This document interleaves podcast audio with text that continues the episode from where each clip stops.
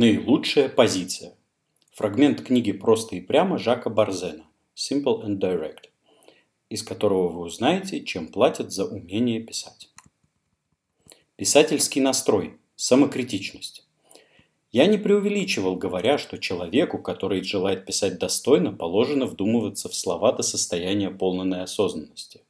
Слова для него должны стать вещами в себе, а не просто автосигнальщиками смысла.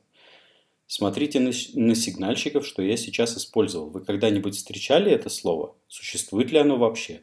Почему не сигналы? Объясните себе разницу между более коротким и более длинным, и почему не просто знаки. Если вопросы вроде этих ставят вас в тупик, открывайте словарь.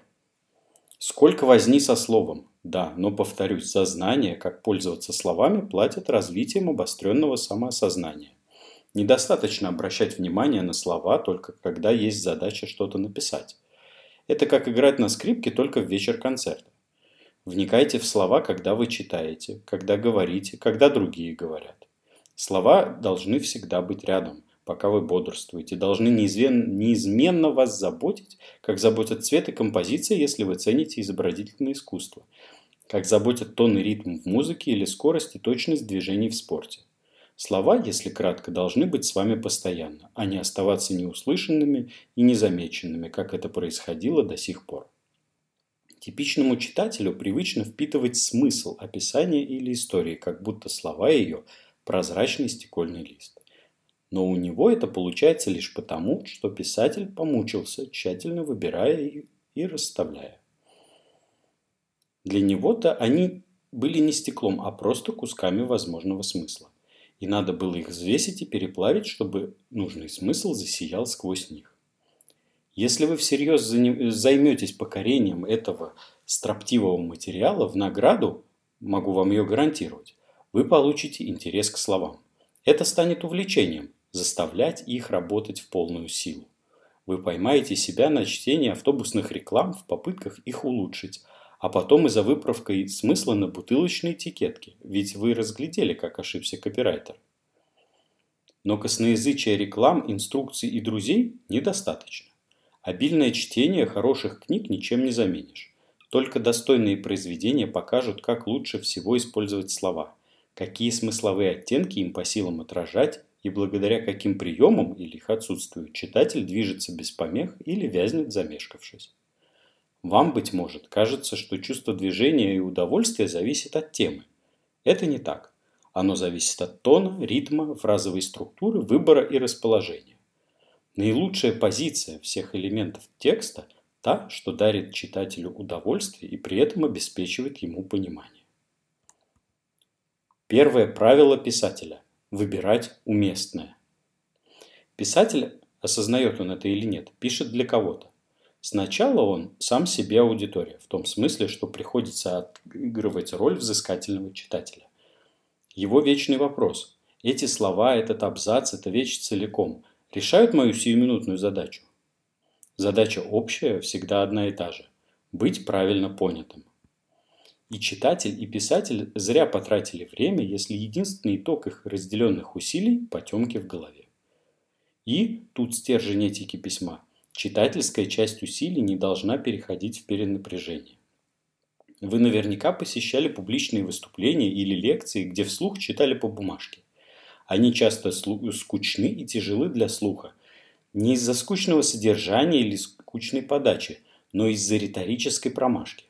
Человек на сцене не выступает с речью, а зачитывает очерк, тем самым пренебрегает особой потребностью слушателей. Синтаксис, ритм, дикция и другие составляющие письменной прозы здесь не подходят случаю. Подгонка слов к потребностям – это цель соответствовать, из-за которой писатель снова и снова озадачивает себя, легко распадается на множество частных вопросов. Это подходящий термин или форма? Подходящий порядок мыслей? Подходящая длина? И так далее. На каждом шаге надо делать выбор – использовать знаки, сигналы или сигнальщики. И за решением должна найтись причина. Ведь прийти к осознанности также означает и находить причины для того, что вы проделываете с каждым словом и уметь их сформулировать. Да, со временем вы начнете выбирать интуитивно, Но эта вожделенная скорость и уверенность приходят только с практикой. А практика начинается только когда вы научились видеть выбор там, где он имеется.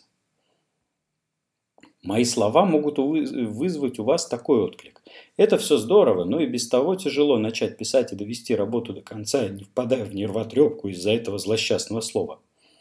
Мне не стоит вас винить, если вышеозначенная перспектива бесконечных выборов заставляет вас стонать. Но погодите, вы уже делаете выборы, когда пишете. Только не замечаете этого и потому, возможно, выбираете вслепую. Откуда мне знать? Я знаю, потому что я писатель и потому что видел, как студенты пишут на экзаменах. Так же, как они или я, вы не обращаетесь в бурлящий фонтан слов. Вы останавливаетесь, грызете карандаш или вымарываете фразы на пишущей машинке. Вы колеблетесь, потому что чувствуете, как ваши мысли ведут вас туда или сюда, и надо выбирать.